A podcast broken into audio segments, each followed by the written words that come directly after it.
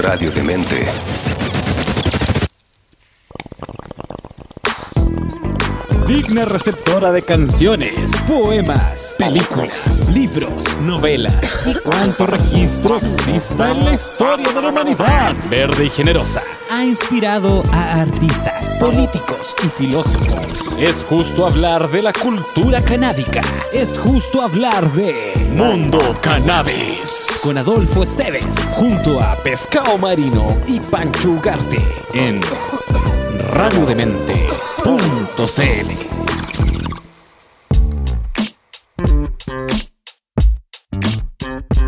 Hey, ¿qué tal toda la gente de Radio Demente y de Mundo Cannabis? Bienvenido a un eh, programa muy especial que vamos a hacer esta semana porque como todos ustedes saben, estamos eh, conmemorando eh, el Día Internacional de la Mujer debido a unos eventos malos que pasaron hace mucho tiempo, pero que dieron cabida a buscar una forma de representación o poner al descubierto toda la desigualdad que hay de género entre el hombre y la mujer. Bueno, y es un poco lo que queremos conversar hoy día en el programa de Mundo Cannabis acerca de cómo perciben las mujeres canábicas, las mujeres de la cultura canábica, eh, el desarrollo de esta industria y cómo la eh, recibe a ellas, ¿cachai? ¿Qué tal la, la entregan y qué yo? Para eso tenemos dos nobles representantes. Tenemos a la jefa, ya una amiga de la casa que hemos estado aquí antes con ella. ¿Cómo estás, Fran?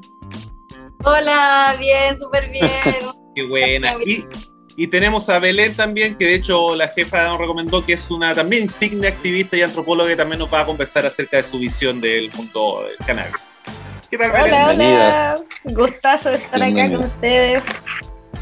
Oye, Muy eh, bienvenidas. un honor de que estén con nosotros. Estamos grabando el programa el día lunes, como todas las semanas, pero va a ser transmitido el martes a partir de la una para los que nos están escuchando en vivo y para los que ya están escuchando el programa que grabado en los podcasts que queda en el canal de Radio Mente de Spotify y de YouTube. Eh, así que empecemos. Quiero saber cómo estuvo el fin de semana. Sé que estuviste de gira, jefa, por, la, por el país, trepando por Chile. ¿Qué tal te fue? Sí, me fui ahí representante de Crisol. Fui a hacer una campaña allá para la cuarta región. eh, y ya estamos en varias tiendas allá, así que estoy súper contenta porque se llevaron todo el stock. ¿En serio? Sí, así que me fue súper bien. Y Eso es hacer de allá, les gusta el banco, los pocos que cachan. Y estoy muy contenta. Excelente. Gracias. muy bien. ¿Y tú, Belén, qué tal tuvo tu fin de? Eh, bien, ajetreado, entre comillas. Estoy recién llegando del sur, entonces vuelvo a or- reordenar la casa, visualizar el nuevo año, ya ponerse los pies eh, sobre la tierra y empezar a Empezar a planear hacer- objetivos y ¿Tú cosas tuviste- específicas. Te fuiste de vacaciones entonces un, un ratito. Sí, sí, una desconexión total. ¿Te tocó, te tocó tiempo por allá? Sí y no.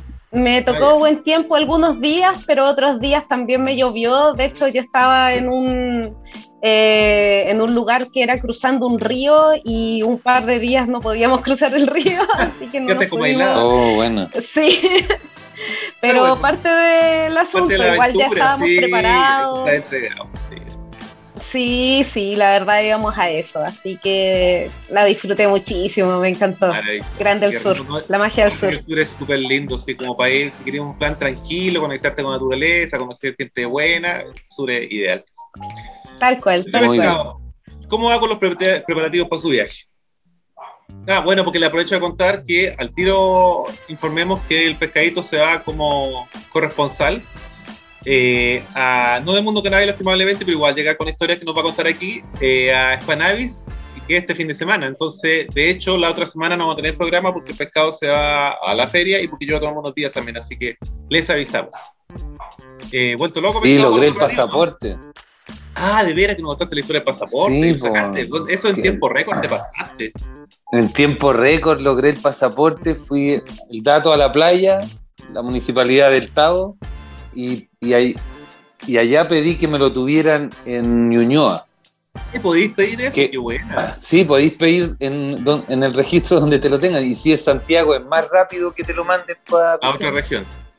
Así que fui y con el aforo y todo el hueveo así de hoy, cinco personas, todo muy protocolar. pero ya tengo mi pasaporte. Excelente. Y, y cachai que justo, justo ahora bajó a 69 lucas y yo pagué 89 lucas. Ah, no cansaste la rebaja. Yo No. pensé que te iba a preguntar, estoy cansado. Su- No, güey. No. Oye, es bien raro, tiene, eh, tiene una placa, es como tu carnet de identidad más grande. Mira, una wea así. Súper claro. Y- seguridad y qué sé yo. ¿Y viene con cuánto? Pero bueno, y- que viene como con 40 hojas? Sí, es que costaba 600 pesos más el, el Sí, más pues, grande. Sí, lo, lo que todos como- hacemos cuando sacamos. No Claro. Así que algún día lo voy a llenar de, de La chicle. esperanza. Es que lo- el colección, yo lo voy guardando y lo, lo pongo ahí en lugares que estuve. y Cuando lo voy a bajar me acuerdo, hoy lo pasé también aquí, así como Oh, pobre mirando la carnicería. Oye, eh, entremos en tema.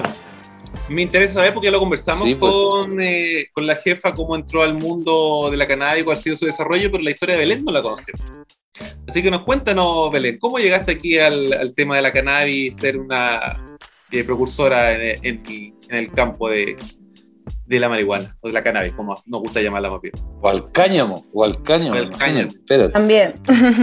Eh, bueno, fue hace mucho tiempo. Ah, ¿Eras una no, vez? el, el año 2010, eh, bueno, entre el 2009 y el 2010 más o menos, eh, yo estaba estudiando antropología en la Universidad de Concepción Ya. y allá está uno de los primeros movimientos regionales de activismo canábico, eh, digamos del siglo XXI, eh, que se llamaba Cultiva tus Derechos Concepción, Cultiva Conce, como le decimos con mucho más cariño. Y ahí empecé mi, mi, mi entrenamiento activista, digamos, de alguna forma, porque yo igual era bien chica, estudiando en la universidad, Claro. eh, de antropología, más el, eh, el cannabis, que también era un mundo que estaba descubriendo, ¿no? Eh, después de Cultiva tus Derechos Concepción estuve en No Más Presos por Plantar como campaña a nivel nacional. ¿Ya? Eh, de ahí también, bueno, entre mucha gente maravillosa que uno conoció, eh, tuvimos un proyecto que se llamaba Recultivando la Historia, en el cual eh, empezamos a investigar sobre la, la industria del cáñamo en el Valle de Aconcagua particularmente, que fue una de las zonas en las que más se dio en el, en el país. Claro. Y, y bueno, ya después de eso, eh, años después, eh, hice Canábicas Latinas co- junto a una amiga, Daniela, eh, la Fundación Cultivando Concagua acá en el Valle de Aconcagua. Y ahora nuevamente estoy empezando a reimpulsar el cáñamo eh, desde una visión ya de decretarlo como patrimonio nacional, eh, las tradiciones que han, hay respecto a la planta y que perfectamente hoy nos podrían servir para cultivos de exterior, eh, ya conociendo el ambiente, ya conociendo el lugar y no solamente para generar el cáñamo que era el que se cultivaba antiguamente, sino que quizás también eh, que sea cáñamo, que sea medicina o que sean las semillas, que es una Claro. excelente proteína, ¿cierto?, del mundo vegetal, entre otros miles de usos que se le pueden dar a la planta completa. Creo que mi misión a final de cuentas se enfocó en eso, de que hay tantos aspectos de la planta que a mí me fascinaban y que por eso me volví activista, de que siempre aprendía algo nuevo. Y creo que eso es justamente lo que hay que ir potenciando, aprender de esta planta que tiene miles de formas maravillosas de relacionarse con nosotros y de una forma positiva, por lo demás. No Absolutamente. existe ni la sobredosis de cannabis, entonces, No. ¿qué, qué, qué mal puede hacer? Qué buena, una mujer activista y además de regiones, lo que está maravilloso, porque en general, lo que estamos aquí somos santiaguinos, bueno, no, son, son pescados, soy de Santiago también, ¿o no? La Fran. ¿Son los dos santiaguinos? Sí, Yo pues. Sí, pues. Bueno, entonces mejor todavía tenemos Porque- una visión de, de regiones. Aquí Santiago. No, Oye, y de, oye, soy de- que Yo, soy de, yo soy de Puente Alto. más. ¿Cómo, Fran? Eh, es la visión de una de las regiones donde más se cultiva, así, donde hay una cultura cañamera fuerte allí, la gente es- tiene un clima así, pero espectacular. Bueno, nosotros Sí. hemos conversado cuando loco. hablamos de, disculpa, cuando hablamos de la cannabis durante la colonia o la historia de la cannabis, descubrimos hartas historias que tienen que ver con que efectivamente Chile es ser uno de los países exportadores no solamente en cantidad, sino que en calidad de cáñamo eh, a nivel mundial, comparados con los que hacían en España, los que hacían en, eh, Rusia. ¿Iba a decir algo, Belén? Sí, que iba a mencionar que mm, eh, es muy loco que, justamente lo que mencionas tú de que teníamos una gran economía gracias a la cannabis, era uno de los, se, potenció mucho el cultivo de cannabis tanto por los reyes de España, por el mismo Bernardo Higgins, por un montón de otros presidentes después, eh, entre otras muchas cosas y que es algo tan oculto para nosotros. De hecho, imagínate que, bueno, yo soy si nací en Santiago, pero me vine muy chica al Valle de Aconcagua, San Felipe. Y en San Felipe incluso eh, era como el oscurantismo que generó el prohibicionismo hizo de que la gente no le tomara el peso también a lo que a lo que escuchábamos en diferentes familias, en diferentes lugares, o sea, eh, acá era súper normal escuchar de que venía la gente a cambiar eh, flores por jeans, a hacer trueques por cosas, o que te costaba muy barato las flores. esa historia porque mi abuelo vivía en los Andes y iban para allá con sus amigos hippies, llevaban ropa y de vuelta se traían flores de... Justamente, de entonces yo me iba, por ejemplo, en Concepción, yo llegaba y decía, ah, ¿de dónde eres? De San Felipe, al lado de los Andes. Ah, sí, allá se sentía buena. Y te empezaban a decir, siempre, siempre me asociaron con o sea, el, el valle siempre te, te, asoció de alguna forma a, a la cannabis en general, eh, pero desde otra visión. Sin embargo, es parte de nuestra... Eh, Idiosincrasia, cultura histórica. Sí, eso, la cultura histórica que tienen las personas, esa cultura que no está descrita, que no está escrita en las, en las historias convencionales, sino que está en la gente que reproduce a final de cuentas ese relato oral. Y, y eso se va transmitiendo. De hecho, sí, por ejemplo, y, y, más allá de las tradiciones, te voy a tirar esta. Por ejemplo, el dicho Dale. volado como chancho viene que por la cultura del cáñamo, cuando se tascaba el cáñamo, eh, toda la molienda que quedaba de, de sacar la fibra, que era la importante, se la daban a los animales. Y en ese dárselo a los animales, obviamente que habían tricomas y sus cosas medio chistosas y los chanchos quedaban como medio eh, confundidos. Relajados, digamos. Oh, Despreocupados. Claro. ¿Cómo, cómo dijiste? Y ahí viene el volado como chancho, po. Sí. De esa cultura cañamera. Y eso es claro. un dicho popular chileno que no le prestamos atención. De hecho, en el himno de San Felipe dicen los cañamales de oscuro ramaje por tus valles se miran crecer. Ah, y yo le pregunté a mi profesora chica, chica, súper chica en el colegio, le pregunté qué eran los cañamales y me respondió que eran de la caña de azúcar. Ah, pero, que en Chile oh, jamás se cultivó. Jamás se cultivó sí. ¿Cachai? Entonces, entre ignorancia, entre oscurantismo, mm. el prohibicionismo abarcó muchas facetas de la vida del ser humano. Y acá en el Valle se han visto. Antiguamente la gente me hablaba de marihuana porque le dijeron ah. que era una planta terrible, les cambiaron completamente el concepto que tenían de la planta empezaron a ver, o sea, asociarse a los marihuaneros, con delincuentes, con los hippies, con los enfermos, con los estigmas, estigmas, estigmas, y empezó una cultura eh, suburbana, por decirlo de alguna forma, claro. o más underground, que igualmente traspasó todo el prohibicionismo Oye. y se mantuvo, ¿sí? Oye, pero para que ahí lo unas, pero la gente que vivió el cáñamo en, en in situ, el, que, el trabajador agrícola que todavía está vivo, esa, esa transmisión oral que dices tú, eh, eso fue hace poco. La, si la prohibición gringa empezó como en el 37, ¿cuándo llegó a Chile? ¿Cuándo mira, habrán acabado los últimos cultivos de cáñamo industrial mira, en Chile? Chile fue uno de los últimos países en prohibir eh, la cannabis justamente por la, porque todavía se cultivaba cáñamo y todavía generaba ingresos a nivel país. O sea, eh, si bien en Chile empezó a ser efectivo en el 71 aproximadamente el convenio de Viena, eh, fue mucho después en que se empezó a aplicar propiamente tal. Entonces, y yeah. no era asociado al cáñamo, el cáñamo era distinto a marihuana. Sin claro, embargo, claro. fue cuando empezaron a meterse a por los cogollos en los cultivos de la gente y la gente empezó a denunciar de que se le metían personas a robar cosechas. Eh, por las flores y no era ni siquiera por los tallos, pero igualmente exponían a su familia y a toda su gente. Sí. Eh, ahí como que se empezaron a asociar con la delincuencia y con otros tipos de, de estigma que potenciaron que además ya no se necesitara tanto cáñamo por la introducción del nylon, que ya estaba, eh, tenía este prejuicio social y que además eh, salía menos rentable, digamos, tener toda esta mano de obra para tener una fibra de muy buena calidad, eh, a, a comparación del plástico que era muy rápida de hacer, Exacto. ¿no? Eh, ahora, sumando todos estos factores, una fecha propiamente tal, yo creo que más o menos los 80, Hacha, pero es una Ah, ah, super más o menos Sí, pues, sí, claro. Igualmente, Sí, pues, pero en, si el- en si los el campos se siguen cultivando algunas, pues, por supuesto.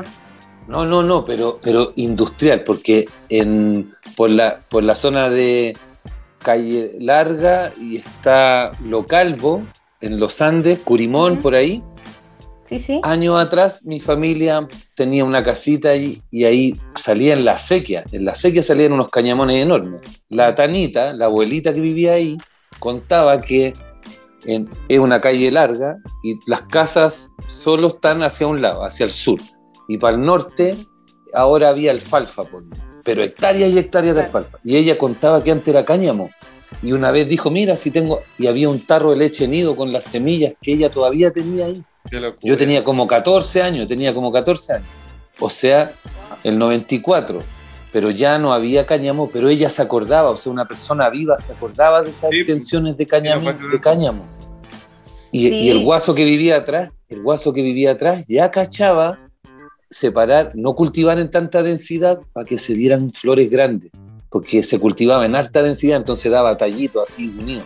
Maravilloso. Cuando tú ponías el más- objetivo de uso, a final de cuentas. Claro. pues, Pero el tallo lo eh, primordial. Él ni cachaba el macho, él ni El, cachaba el, el macho. prejuicio que se, que se instala, pues de hecho tú estás diciendo que se asociaba con la delincuencia, qué sé yo, y claro, en los años 30, 40 también la prohibición tenía mucho que ver con los mexicanos, con los negros, ¿cachai? Con los clubes de jazz, como tratar de subyugar esa subcultura, que era de alguna No, pero- manera fuera del... Es una herramienta social, eh, es una herramienta de manipulación social justamente eh, ado- adoptar estigmas y prejuicios para estigmatizar a ciertas personas que no convienen que tengan una voz fuerte y que pueda cambiar la opinión de otras personas si es que quieres mantener un solo régimen. Al final de Oye, y a cuentas es eso. propósito, a propósito de eso mismo, eh, ¿a ustedes como mujeres les pasa que hay un estigma especial sobre las mujeres consumidoras de cannabis más allá del hombre?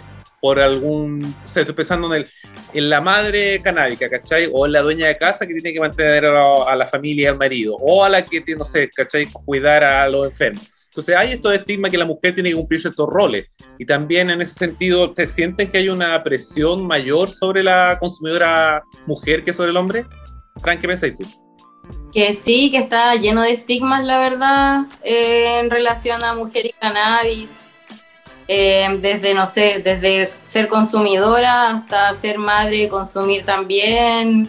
Eso sí que ya es un tabú así súper heavy. Y mm, sí, hay un millón de estigmas, la verdad. También como que se asocia mucho a que, no sé cómo decirlo, pero eh, no, como que no se conoce mucho del trabajo de la mujer en el cannabis, encuentro, como que se asocia, no sé, ciertas conductas como ser dealer y en verdad no es así, como Es que, hay una realidad mucho más amplia de mujeres usuarias y, y cultivadoras, ¿cachai? No, que estoy pensando que en general ah, se me viene a la mente lo que son más mediáticas en el sentido de las mujeres canábicas. Estoy pensando en Mamá Cultiva o en Fundación Daya, ¿cachai? Que tienen que ver con un enfoque efectivamente medicinal o de cuidado, a diferencia de, pienso, en hombres canábicos como el Simón, ¿cachai? Que tiene que ver más con pasarlo bien, con eh, un uso más lúdico, ¿cachai? Eh, siempre se les carga a las mujeres como el que tienen que ser responsables y cuidadas y a los hombres que se pueden relajar, es como pasa en la sociedad en general. ¿Qué pensáis tú de, de lo mismo? ¿Te ha pasado eso? ¿O ¿Y crees que han ido cambiando esas posturas con el tiempo? Sí, o sea, encuentro mucha razón en lo que dice y que justamente eh, un poco de la, de la herencia del patriarcado ¿no? De- o- y del machismo en general, porque el machismo es más llevado a las conductas. El patriarcado, digamos que es más una parte ideológica. Entonces, se suman, se juntan, son parte de lo mismo, pero que se reproducen a partir de las conductas que tienen las personas. Y sí, ha habido grandes cambios, aunque no se ha dejado de, ver este estigma, pero por ejemplo, antiguamente la imagen de la mujer canábica era solamente marketing para vender productos y eran claramente objetivos. La típica chica con bikini con de cogollo al lado en las ferias canábicas, sí. Y que tú entiendes que lo que quieren es venderle a hombres Mm, o sea, también hay un objetivo de usuario detrás de eso. ¿Cierto? No es solamente que quizás las empresas les gusta verlo, que puede ser, porque también muchas empresas están lideradas por hombres, especialmente años atrás, pero ahora hay otro, otra visión completamente diferente. Hoy en día igual es mucho mejor visto que haya una imagen respetuosa en el marketing en general, respetuosa tanto a hombres como a mujeres, eh, Creo que eso ha cambiado bastante en los últimos años, aunque no vamos a, decir que se ha desaparecido completamente, pero sí también hay un enfoque más eh, de la realidad de las mujeres canábicas, porque comprendamos que la mujer canábica es un amplio nombre a muchos tipos de personas, a muchas eh, formas de ser, a muchas formas de trabajar y a muchas formas de vivir. Entonces, vemos que, claro, hay, cultiva hay quienes se cultivan su propia medicina su propio, o su propio propio eh, placer en las flores o su propio alza espiritual también, ¿cierto? Los diferentes objetivos que tienen. Esos pueden ser hombres y mujeres. Entonces, eh, viendo eh, esa parte de las cultivadoras, por ejemplo, también en las emprendedoras hay muchos emprendimientos en relación a la cannabis que, por supuesto, ¿por qué no están liderados por mujeres y que ahora, por fortuna, tienen mucho más espacio de desenvolvimiento? Porque antes sí era mucho más difícil para muchas mujeres que se les tomara en cuenta, de que se les diera el valor a lo que estaban haciendo. y es terrible decirlo, pero es una realidad con la Fran respecto a lo mismo, y nos contaba pesado que cuando de repente ahí atendían a un road shop, las clientes preferían que lo atendiera un hombre o una mujer, a pesar de que el hombre la decía, no, ella sabe más del tema que tú me estás preguntando, y los compadres siempre desconfían. Creo que tiene que ver con una cultura machista, como tú lo dices. Oye, eh, hagamos Oye, una espera, pausa. espera, espera. Espérate, hagamos una pausa. Ah, viene la pausa. Sí, se me están haciendo agua los pulmones entre la Fran y el pescado que oh, ya. Así que, chicos, chicas, la pausa, un y volvemos de inmediato. Ustedes no se dan ni cuenta. Me quedé atravesado con una pregunta. A ver, espérate, ya para decirle a los chicos que ya estamos de vuelta, como corresponde, no alcancé a formar el bomb, pero me lo están preparando por ahí, así que va a llegar ¿Qué? el. ¿Qué? Para que veáis. Oye, pescadito, ¿qué pregunta se quedó otra vez? Cuénteme. No, es que ya que estábamos hablando con. Igual la Belén ya tiene como un, una línea cronográfica más bien histórica, así como para remontarse más atrás. Y cuando mencionaste una de partida, mencionaste como un verbo raro para el corte, no, no, dijiste cortar, y ahí quedé pillo. Y luego... Ah, ¿tascar? Tascar. Ya, no, no, ese no es, de, no es un sinónimo de corte. Se le llama tascar o chancar cuando a la fibra, o sea, la pasaban como por esta, unos brazos como para ah, soltar la fibra gruesa ah, sí, de ahí la aplasta. Sí, es como que le hacen así justamente. La aplasta. a ese se le llama chancadora o tascadora. Y lo que quedaba de esa molienda de la fibra, porque lo que le importaba era la fibra, lo que quedaba era una molienda que se le decía tasco o chasco. Chasca. Mira. No. Está bueno, oye, pero. Ahí, te quería preguntar un poco más para. Claro, eso. Eh, voy a dejar la, la, propuesta, ya lo había hablado con Velante, de invitarla a ella a un programa que sepa que hablemos del tema antropológico de la visión ah. industrial del cáñamo, ¿cachai? Pues la idea del programa hoy día que hablan acerca de su visión como mujeres de la industria o de la cultura. Eso es que quería, quería meterlo ahí, porque cuando era cáñamo, cuando era cáñamo, habían ciertos procesos y en algunos eran los hombres que enriaban el cáñamo, qué sé yo, y otros eran ya la mujer hilándolo o como se llame. Y después se acaba esto y entra el nylon, y entra el nylon, y ahí y también hay, hay hombres y mujeres que pierden pega, pero habían también eh, grupos muy distanciados, era como una discriminación y hasta el día de hoy hay en las empresas, ¿cachai? Como que se cree que la mujer hace más fino, no sé, en varios lados se ocupa eso, pero ¿habrá pasado en esa época? habían ahí. familias enteras en- eh, dedicadas al cáñamo, o sea, como era una transmisión oral, tú le transmites oralmente a los que están cercanos a ti. Las mujeres sí tenían eh, varias labores en la industria del cáñamo y sí, de los oficios que más se, le- se les atribuían era justamente la... eh, cuando hilaban el cáñamo, que era que ya de las fibras los hacían cuerdas o, fibras más delgadas o más gruesas, o sea, dependiendo el grosor de lo que se necesitara y también de la calidad del cáñamo, ahí se iban diferenciando los diferentes eh, tipos de fibra para los diferentes usos y las mujeres usualmente eran las que hilaban y o también que participaban en la confección de las arpilleras y de los otros productos que necesitaban una manufactura más, más detallada. Y de hecho, eso yo creo que es uno de los primeros eh, oficios cañameros de las mujeres chilenas, particularmente, por ponerle también su toque patrimonial, porque hay que observar como, como estos oficios que uno los ve y dice, oh, mira qué interesante, también fueron eh, una parte importante del campo chileno, de Oye, el- y no la les iba mal. agroindustria del Valle, el- particularmente, y que era muy solicitado por todo el mundo. O sea, si Eh, hubiesen habido más tierras y más gente dispuesta a producir cáñamo, hubiésemos exportado todavía más.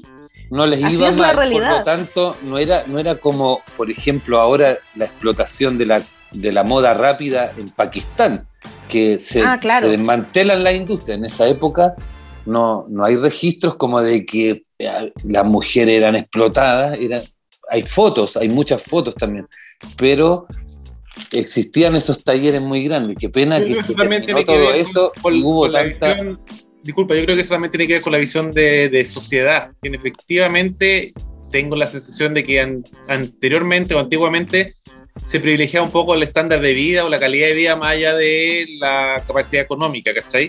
O sea, era mejor tener una ropa que te durara más tiempo, independiente de que no vaya a estar a la moda todo el rato, y ahora no, se privilegia el tener que mantener un estándar frente a los demás o el consumo, ¿cachai? Y eso es lo que nos tiene para cagar el planeta, entre otras muchas otras cosas. Ni hablar de la sociedad. Claro, hay un objetivo de uso diferente, Súper estar diferente. a la moda o tener algo para vestirte y trabajar en el campo. O sea, por algo los jeans acá eran tan solicitados particularmente. Oye, pero abocándome también entre a lo histórico, patrimonial y no solamente de acá de Chile, porque como les comentaba en el documental eh, Sí, sí, Canábicas, que fue comentan, eso, comentan el documental también de Pasadita. ya, sí, porque ahí también salen muchos testimonios de mujeres muy interesantes en, en diferentes lugares del mundo que han justamente mantenido o han tratado de reconocer y revalidar la cultura que hay respecto a la planta en diferentes lugares.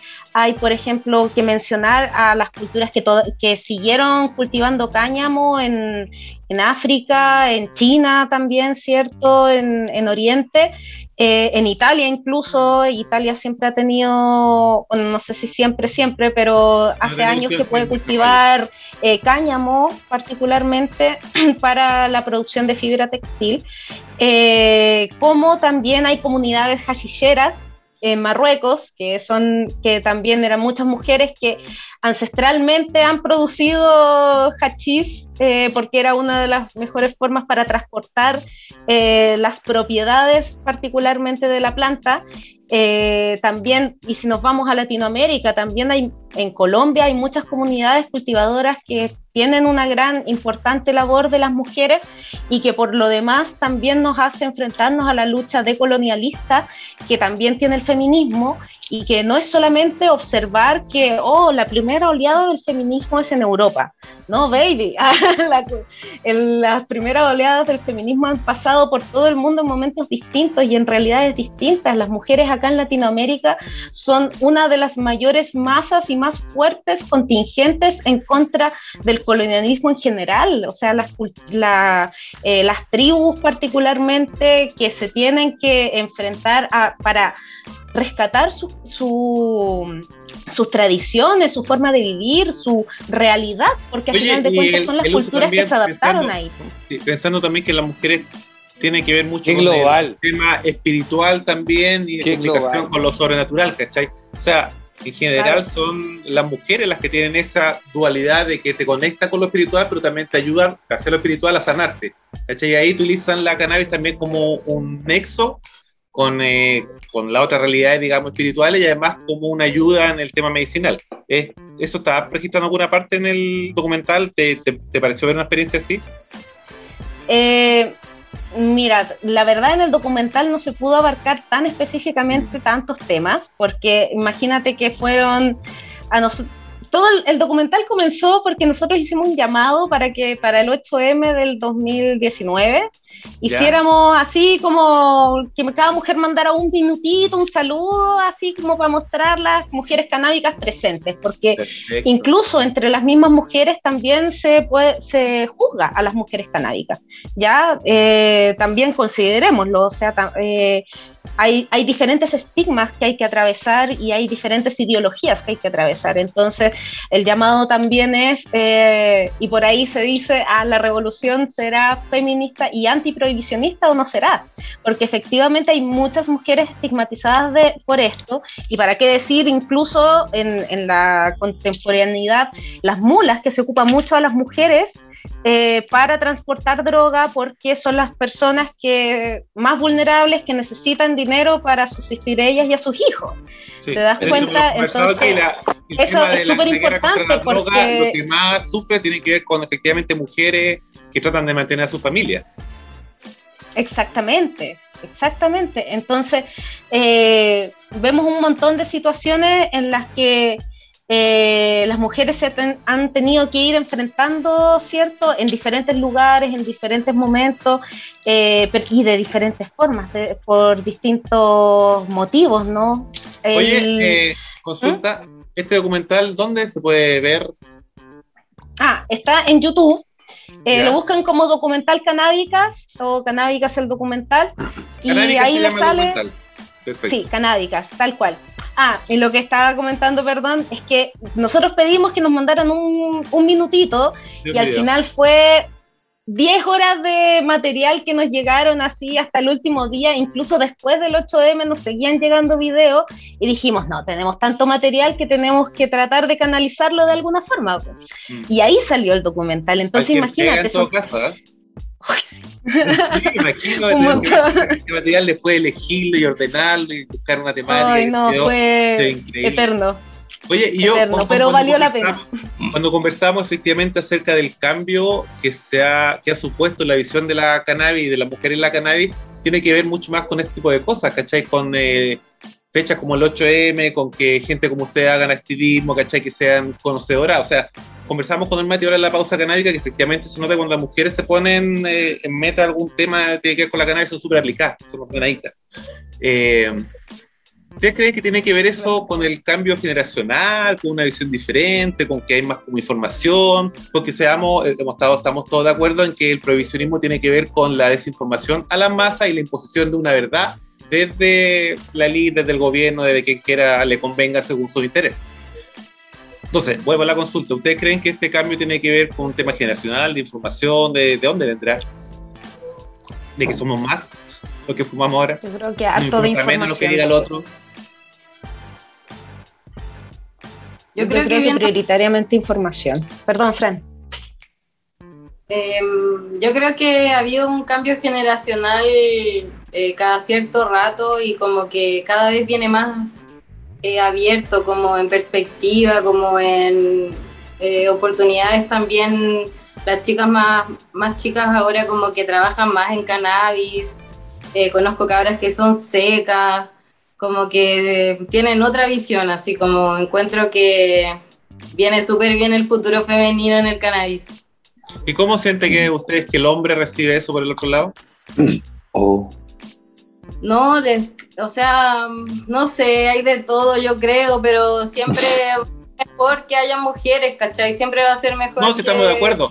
Lo que estoy preguntando es si nosotros somos suficientemente perceptivos para poder recibirlas con buena onda, ¿cachai? Hay hombres que igual son envidiosos, que son chaqueteros. Bueno, convengamos que en género hombre y mujer hay de todo estilo. Estoy pensando en su experiencia o en la mayoría, ¿cachai? se lo pierden. Sí, o sea, la verdad yo creo que también primero que todo sucedió el, el, terremoto en la zona de confort del machismo y de muchos hábitos que estaban muy arraigados y que muchos hombres no se daban cuenta que eran hábitos machistas incluso. Y que claro, no es cómodo para nadie darse cuenta de que no hacía algo bien o que tiene que cambiar ciertos paradigmas, como que el cerebro igual le cuesta. Estaba pensando respecto a eso mismo, que en general la gente que consume cannabis de manera habitual tienden a tener una mente más abierta, a ser más flexible con el cambio, a ser más empático también con el otro. Pero que eso nos puede jugar a favor, estoy pensando en la gente que consume cannabis versus la gente, por ejemplo, que consume alcohol. ¿Cachai? Ahí tengo la sensación de que son un poco más cerrados, más porfiados, no sé. Eh, una percepción, pues está equivocado, pero creo que los fumadores o los consumidores de cannabis más bien son más relajados en ese sentido. ¿cachai? Están más dispuestos a estar al otro, porque en general son ecologistas también, animalistas, ¿cachai? Como gente buena onda. Pero mira, pero es muy... Disculpa ser el gris, pero es muy, blanco, es muy negro y blanco. Porque yo, estoy tomando una cerveza, fumo, pero por ejemplo, cuando uno va a un restaurante, uno y al chef, o, sea, perdón, al mesero o a la carta, ¿te interesa saber el género del chef? Si hombre o mujer, para nada. Que, quede rico nomás. Entonces, cuando uno con, los, con los, las flores, si está rico o malo, ah, y, te sale, no, la cultivó ella, y, te espanta que una mina cultive buenos pitos, tú estás mal, tú estás mal, ¿cachai? Como que es porque es como eso, ¿cachai? Como en el restaurante tú no sabes quién lo hace, eh, queda rico. No te tiene que preocupar el quién, o si tiene la... estamos súper de acuerdo pero, claro. Pero, por ejemplo, la gente que tiene ese ya prejuicio, hay tanta información para que no lo tenga, que está en nosotros, los amigos, decirle como, o vos soy weón, o cuando vaya a comprarte un teléfono querís un vendedor especial. No, tú querís el aparato, ¿sabes? Tú no te tenés que preocupar de el mensajero. Claro, pero, todavía hay gente que, que tiene, obvio, como conversaba en el, el chip del machismo, ¿cachai? El tema de que si me lo dice una mina, no sé qué tan cierto sea. O sea, no sé si le ha pasado alguna vez que ustedes conversan acerca de una, la, la, la que tuvo un cultivo específico, que le echó este tipo de tierra, que te enseñan mejor eh, ocupar este abono y compadre la mira así como que no le cree mucho, ¿cachai? Eh, y pasa de repente tiene que ver con, eh, pienso, con eh, principio arraigado, enseñanza o incluso la misma cultura, ¿cachai? El típico lo que conversábamos de la mina en bikini mostrando cogollo, cosa que a poco han ido cambiando, pero sin embargo es importante ponerlo en visibilización como lo estamos haciendo ahora o como la marcha que van a hacer hoy día. Pero sí, es parte de nosotros ir cambiando y ir eh, enseñando a nuestros padres y diciéndole, oye, yo, creo que, Yo creo que si tú compras un producto, por ejemplo, mira, el otro día me regalaron unos productos y justo coincidió de que son dos productos, una línea de abonos elaborado en Chile por agrónomos chilenos. Y yo estudié agronomía años atrás y tenía hartas compañeras creo que era 50 y 50, las primeras universidades privadas, y, y no sé si la, alguna canábica siguió haciendo un producto, pero es que también las, ellas tenían otra mentalidad, tal vez querían hacer una weá tal vez más productiva, el cannabis todavía ilegal. Eh, yo siempre he creído que eh, lo, lo, eran más volados, eran como más apasionado el agrónomo que saca como Canactip, que lo tuvimos en un en vivo, un capo, un capo, no voy a mencionar la U porque no me importa la universidad, pero él es un capo. Y, y le da con su producto antiestrés, bla, bla, bla. Y, lo compran muchos viveros que cuando uno ve en las redes sociales son mujeres que te enseñan a jardinear. Oye, y como que en la jardinería de las plantas así, siempre dicen la señora de las plantas. Bueno, eso, eso es es como una cuestión que mantenemos, se mantiene como... de pensamiento. a propósito de eso, chiquillas, ¿qué emprendimiento femenino a ustedes le han parecido entretenido o les gustaría destacar? ¿O le ha parecido así como un aporte? Ay, hay un montón. Porque ustedes creen que la forma de consumo de la cannabis y las mujeres, o sea, independiente que efectivamente en general son igual, pero existe un consumo diferente entre la mujer y el hombre, lo usan para diferentes cosas, da lo mismo. o más porcentualmente, no sé, medicinal o para dolores, ¿cachai? ¿Qué pasa? La otra vez conversamos con el pescado el Día del Amor, pues hablamos del sexo y la cannabis.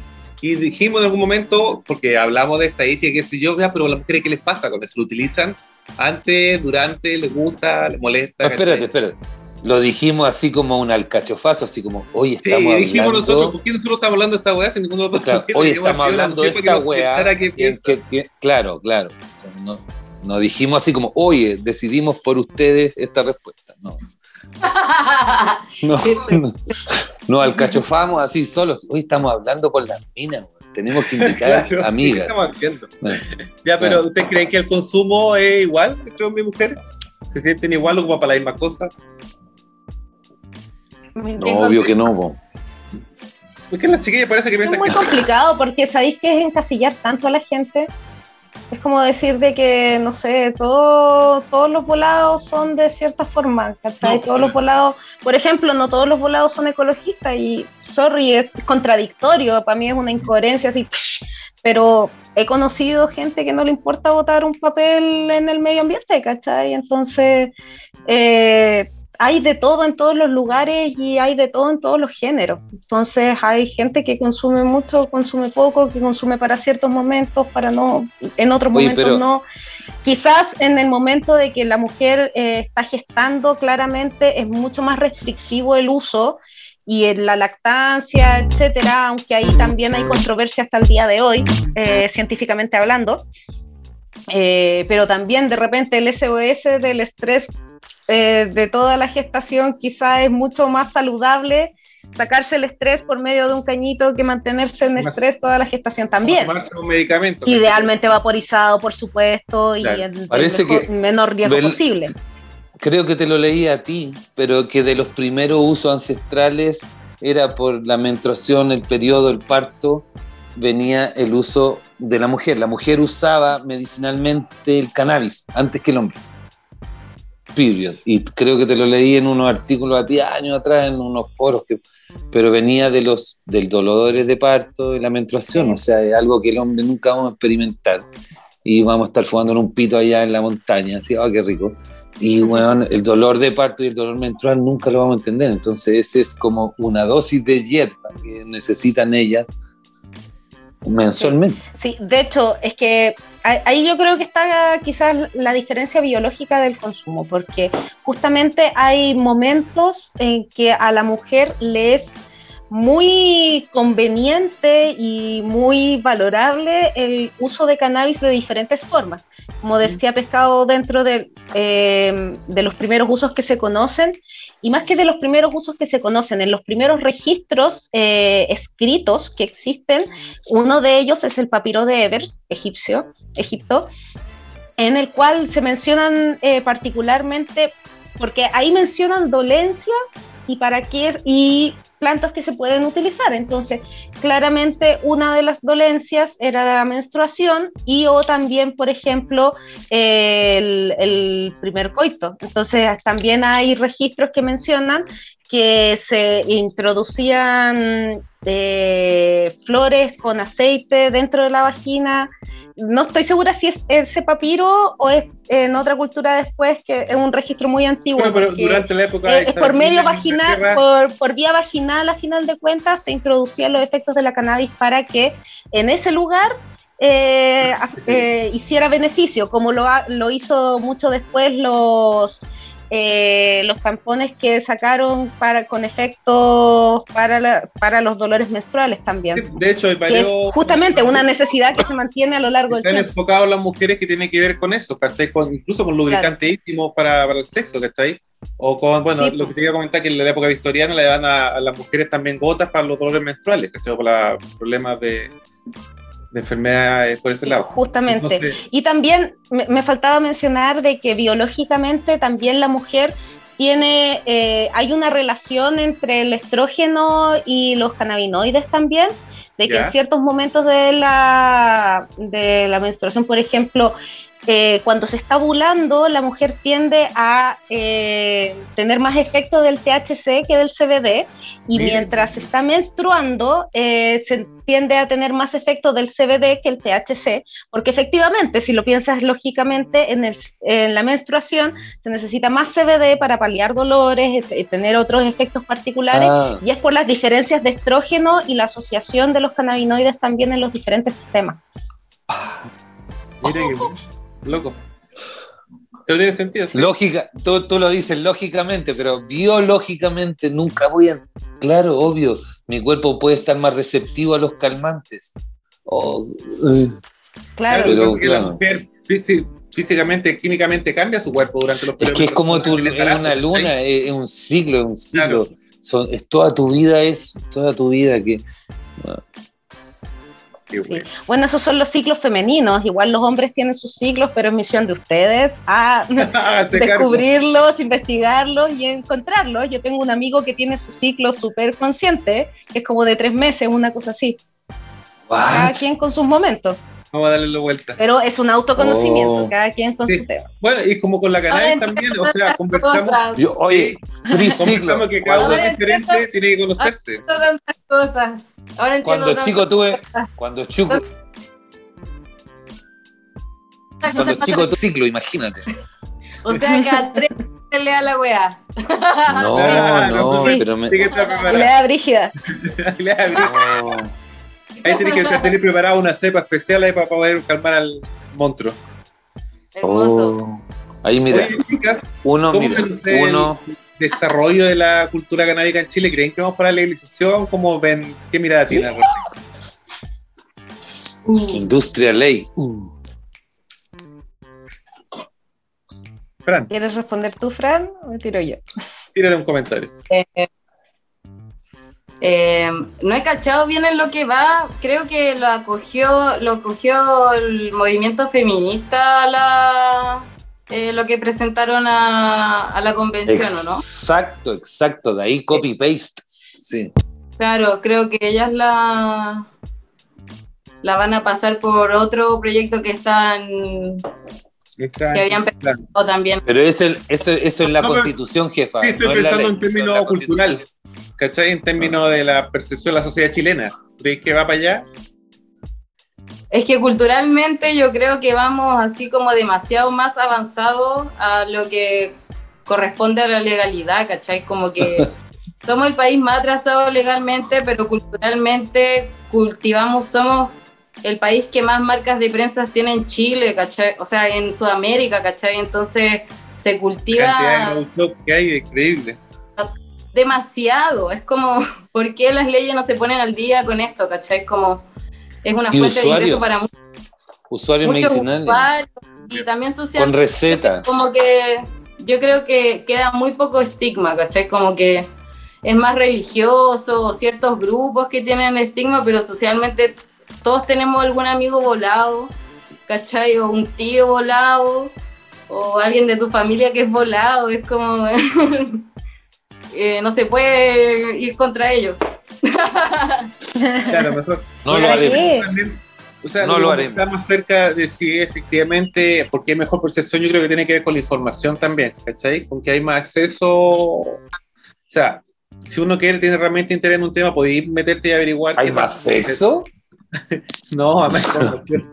Eh, acceso, Acceso, acceso. eso. Ah. Entonces creo que eso ha ayudado un montón. Sí, yo Sí. coincido plenamente con eso. Es que O la sea- información ya no es solamente unidireccional, pues, sino que se está en constante feedback. O sea, es constantemente, y van cambiando además los emisores, ya no es solo un mensaje por un emisor, sino que muchas personas van emitiendo su mensaje y se van interrelacionando entre ellos, entonces es algo que no había sucedido antes. Por ende, ya no solamente alguien que escribe un libro, que, que pone su opinión en tabla, sino que ahora todo el mundo puede hacerlo y todo el mundo también puede acceder a la información que personas que, sean, que sepan más y que tienen más acceso a más información o que ya la han leído, porque todos tenemos acceso a la información, pero no todo el mundo tiene eh, tiempo de leerla o de escucharla o de cualquier forma que tenga para introducirla en sus tipos de conocimiento. Pues entonces, si alguien puede resumirla, también es una acción sumamente valorable para que esa información llegue, se, se expanda y a final de cuentas genere conciencia, que es lo que te va a dar las puertas para da- a tomar una decisión responsable por lo demás. Con- con de qué se hace, qué no se hace. Claro. Ujú. Oye, ahí, ¿Quieres decir algo, ahí quería, quería, porque me acordé de la Dava, Davadu, la copa, esa es de la Mila, Sí.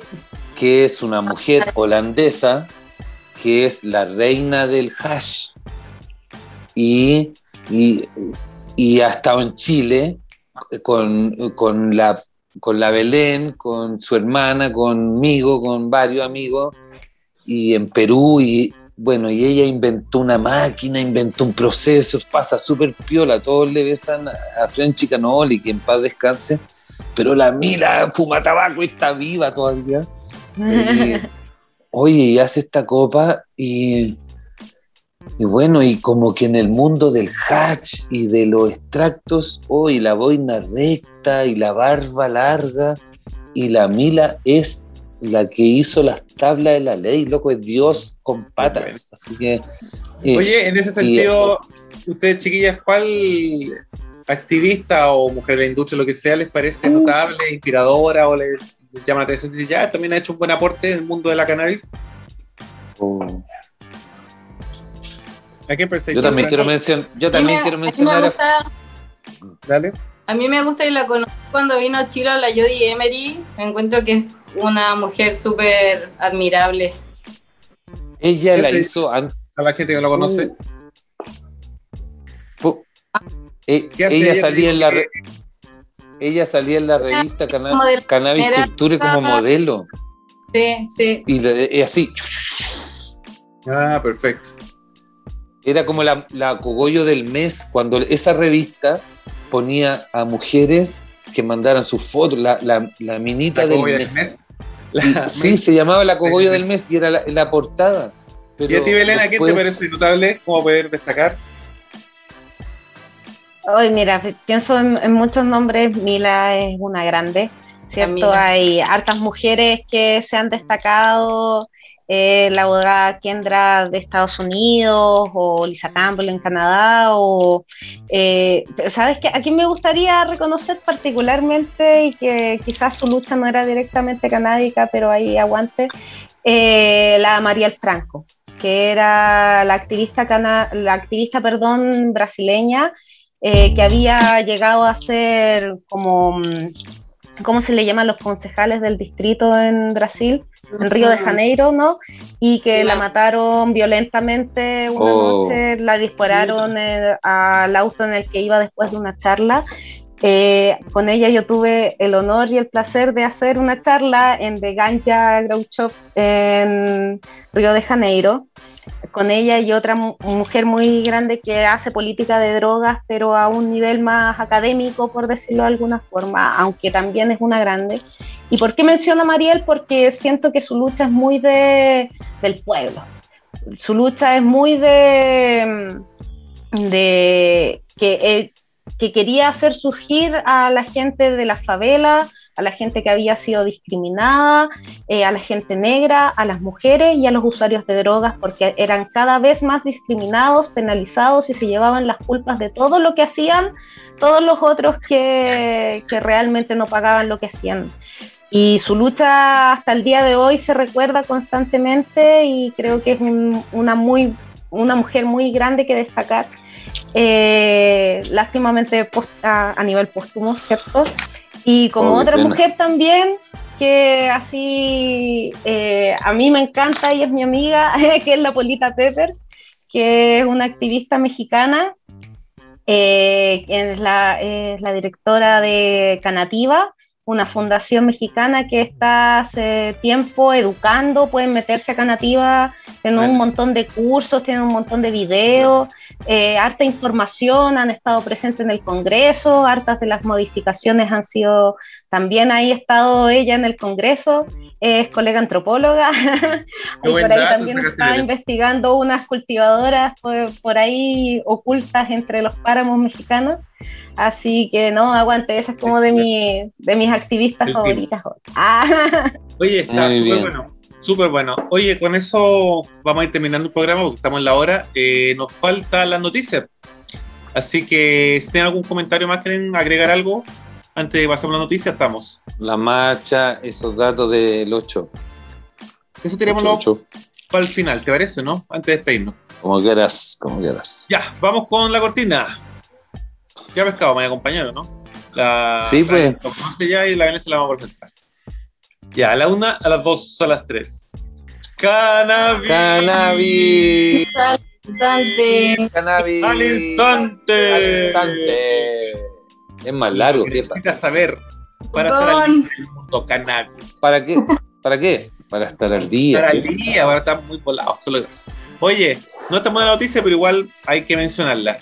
La atleta estadounidense Britney Ginger eh, fue detenida en el aeropuerto de Rusia, acusada por tráfico de drogas. Esta es una basquetbolista ¿Qué? muy famosa, de hecho, tiene dos medallas olímpicas por básquetbol, eh, y la pillaron en eh, el aeropuerto de Moscú con unos, dicen que con unos pen vaporizadores de hachís. ¿Cachai? Y la tienen detenida desde febrero, pero no habían dicho nada ah, públicamente. Hasta ahora, el 2 de marzo, salió la información. Eh, dicen los- la prensa especializada que ella es súper profesional y que es poco probable que anda trayendo algo de eso. Además, es activista feminista y LGBTI también. Eh, su señora está abogando para que realmente se investigue el caso porque creen que lo que puede estar haciendo el gobierno ruso es tomarla como cierta rehén, ¿cachai? En, eh, ¿Qué?